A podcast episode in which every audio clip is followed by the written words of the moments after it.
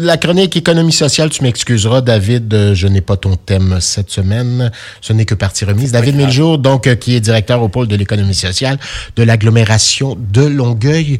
Euh, David, on parle du très excitant et, je te cite, du très excitant et spectaculaire projet de loi 31 hein, sur l'habitation adopté mercredi dernier.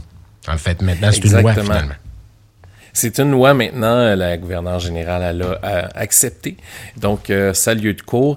Et qu'est-ce qui est assez particulier sur le projet de loi 31, c'est que moi, quand j'ai eu un passage en politique, on m'a dit quand tu fais quelque chose qui est unanime, c'est très très bon. dans ce cas-ci, c'est unanimement très très mauvais. Donc, dans le sens qu'il y a beaucoup de gens qui, à la fois, sont déçus et en voulaient plus ou carrément qu'il y a des mesures qui ne leur conviennent pas. C'est le locataire ou le propriétaire parle? Ben, c'est ça qui est incroyable, parce que là, tu vas me dire, oui, mais David, tu es directeur d'un pôle d'économie social. Mm Mais l'Association des propriétaires du Québec est sortie en disant, non seulement ça va ajouter de la gestion opérationnelle pour nos membres, mais en plus, euh, ça va passer loin. Donc, euh, c'est une œuvre inachevée. Euh, donc, on rate la cible complètement. Donc, à la fois le côté des propriétaires, on n'est pas heureux. Et du côté social et solidaire, je te dirais que Force Jeunesse, le chantier d'économie sociale et Vivre en ville ont émis un communiqué euh, manifestant justement que euh, dans une perspective d'analyse du projet de loi, ils sont fortement euh, déçus. Ils voient qu'il certaines mesures qui peuvent être intéressantes, mais que bien souvent, ces mesures-là ne vont pas assez loin et surtout, on ne règle pas la problématique centrale, c'est-à-dire un plan cadre pour créer du logis. Donc, je voulais voir avec toi, justement, parce que je sais qu'à Longueuil, on a plusieurs de nos auditrices et nos auditeurs qui sont justement dans un appartement. Ça va les concerner directement. On a beaucoup de propriétaires aussi. Donc, je voulais voir avec toi les différents éléments euh, du euh, projet de loi qui, euh, justement, ont très grandement déçu. et on commence avec la fabuleuse clause G. Est-ce que tu sais c'est quoi la, clause G? Ben, est-ce que c'est la session de bail? Non, la clause G, c'est un annexe dans le bail. qui mentionne que le propriétaire doit inscrire le prix euh, du loyer qui a été payé par le locataire précédent. Et ça, au Québec, je te dirais 10% des gens le font. Donc, 90% n'écrivent pas. Et deuxièmement... C'est un tabou, ça. ben oui, c'est un tabou, mais c'est obligatoire. Il faudrait l'inscrire. Et de l'autre côté, ceux qui le font, ben, on n'a pas de registre central au Québec pour savoir si finalement le prix indiqué euh, du loyer mensuel est réellement le bon parce que ben on tient aucun registre. Tu peux écrire n'importe quoi finalement. Oui, je peux écrire n'importe ben, quoi. Bon, c'est Exactement. évidemment, puis on peut revenir si, on veut casser un bail, si on a compté une petite menterie, euh, évidemment. Mais il n'y a pas de registre.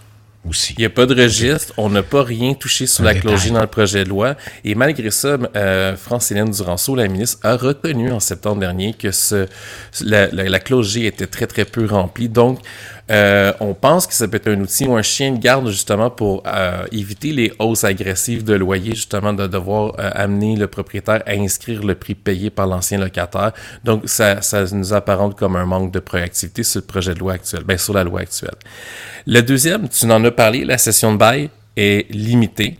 Donc, euh, on va vraiment permettre aux propriétaires de refuser euh, qu'un locataire cède son bail à un autre locataire, donc conserver le même prix euh, de loyer.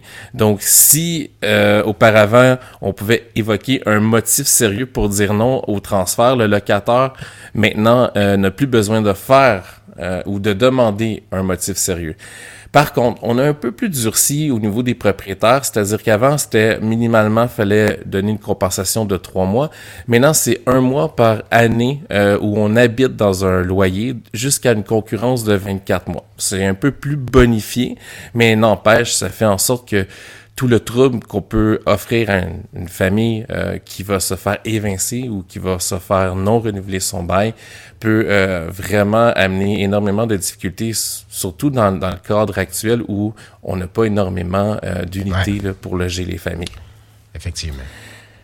Donc les évictions, euh, on en parle euh, très peu également là-dedans. Euh, je dirais que l'adoption du projet de loi euh, CACIS, ben, la compensation devrait désormais représenter 24 mois, c'est ce que je te dis, mais on va pas pouvoir nécessairement non plus mettre dans un registre le même fameux registre qu'on pourrait comme inscrire les clogés, mentionner si un propriétaire est peut-être quelqu'un qui va évincer rapidement ou souvent.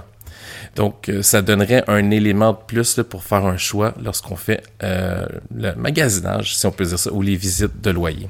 Mm-hmm.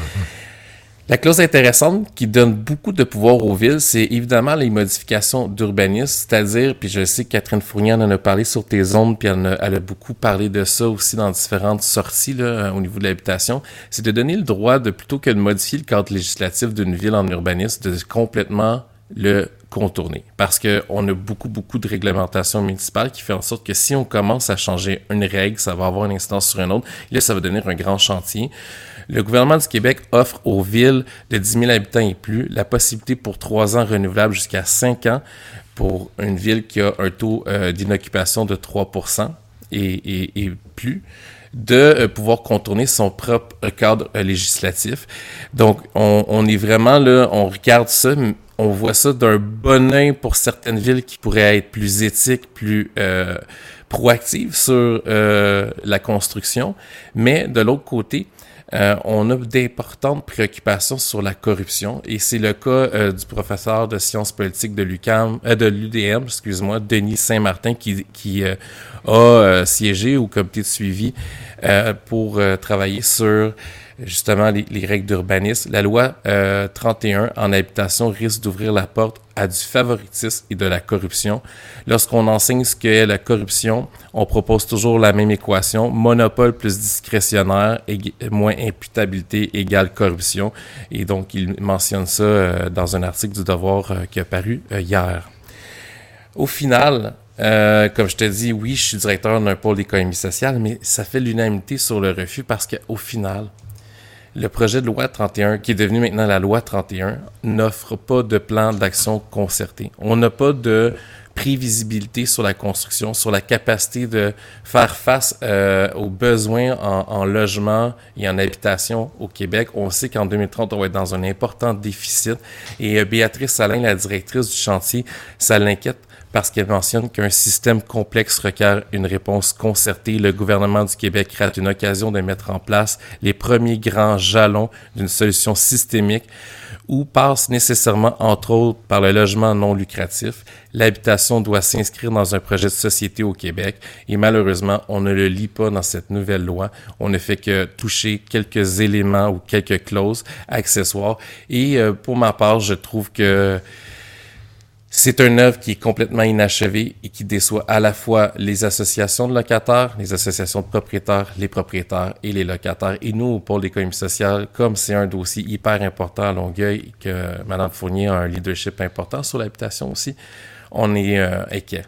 On est inquiet. Sur Mais à qui sert cette loi? Pourquoi en faire une si ça sert à personne au final? Ben, c'est toute là la question, Charles. C'est toute là la question. Euh, parce qu'effectivement, cette loi-là va avoir modifié, mis à jour quelques éléments, mais on n'a pas vu de grandes réformes. Donc, on est dans le statu quo qui, à la fois, va plaire parfois sur certains articles aux propriétaires, parfois à certains articles aux locataires, mais on ne réussit pas à créer un plan structurant, ni même un plan d'action pour loger les gens, les, les, familles, les aînés, les personnes qui sont euh, nouveaux dans la vie, nos jeunes, euh, et aussi euh, nos communautés issues de l'immigration qui est de plus en plus présente, surtout dans l'agglomération de Longueuil. Dossier à suivre. Mon petit doigt me dit qu'on va parler d'habitation au cours des prochains mois, encore une fois. Ben, merci, David Miljour, directeur au pôle de l'économie, de l'économie sociale. Pardon, on se reparle la, la semaine prochaine. Avec plaisir, Charles, la semaine prochaine.